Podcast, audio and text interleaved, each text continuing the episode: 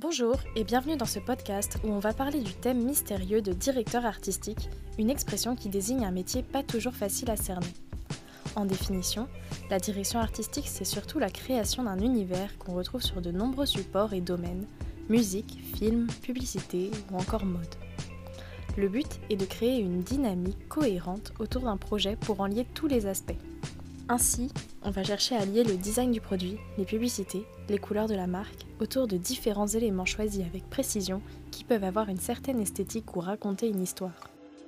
En gros, la direction artistique est un titre un peu fourre-tout pour désigner la mise en image d'idées qui leur permet de créer des univers. Et aujourd'hui, j'ai décidé de vous le raconter en prenant un tournant musical. Alors, à vos partitions, aujourd'hui on va parler de la direction artistique d'un album qui m'a beaucoup touché par sa cohérence, Tristesse Business de Luigi.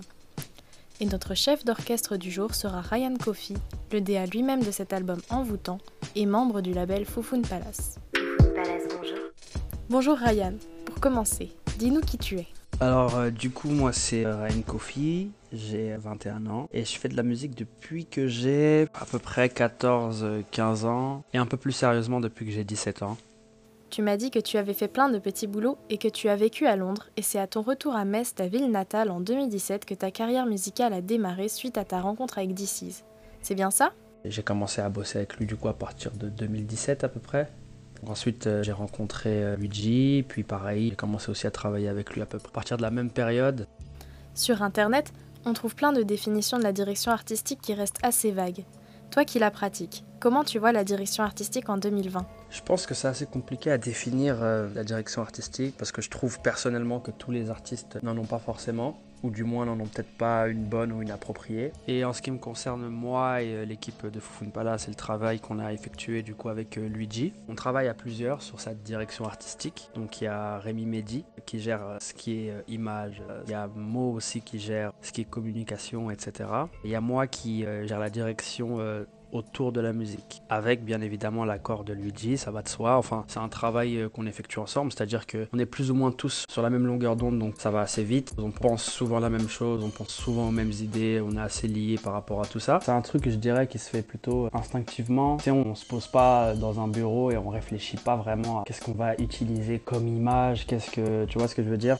J'aimerais qu'on parle maintenant d'un album sur lequel tu as travaillé et dont la DA m'a vraiment marqué, Tristesse Business.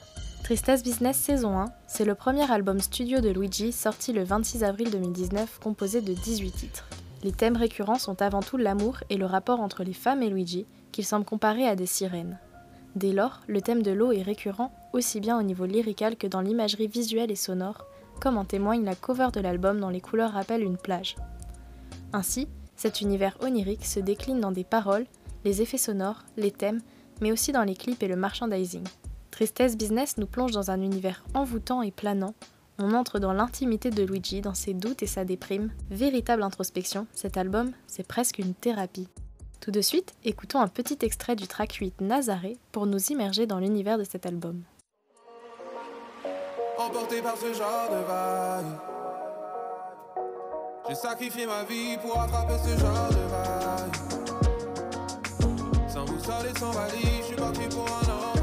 Alors, comment avez-vous conçu la direction artistique de cet album? Comment avez-vous trouvé les idées de création et les avez articulées pour donner ce résultat? Et ouais, pour l'album, dans un premier temps, ce qui s'est passé, c'est que Luigi, euh, comme je t'ai dit, il écrivait euh, de la même manière qu'il écrivait un bouquin, euh, l'histoire qu'il voulait raconter. On ne savait pas encore si ça allait être un album, on ne savait pas encore ce que ça allait être, mais il savait en tout cas ce qu'il voulait raconter. Au fur et à mesure de l'écriture de, de l'histoire, bah, il s'est juste rendu compte, à un moment donné, qu'il y avait un parallèle à faire avec la mythologie, le monde de l'océan, tout ça. Et donc euh, des parallèles à faire avec que ce soit Erzuli, que ce soit euh, tous ces trucs-là. Et euh, c'est facile après pour nous d'imaginer quels allaient être les visuels. C'était facile pour Mehdi de se dire qu'il y aurait une sirène sur la cover parce que ça va complètement avec l'histoire. De base, ça vient de Luigi du coup qui a réfléchi l'histoire de cette façon pour ramener un peu de poésie et faire un parallèle avec le monde de la mer. Je te remercie pour avoir répondu à mes questions qui nous ont permis de mieux comprendre la direction artistique et de porter un regard nouveau sur la création musicale.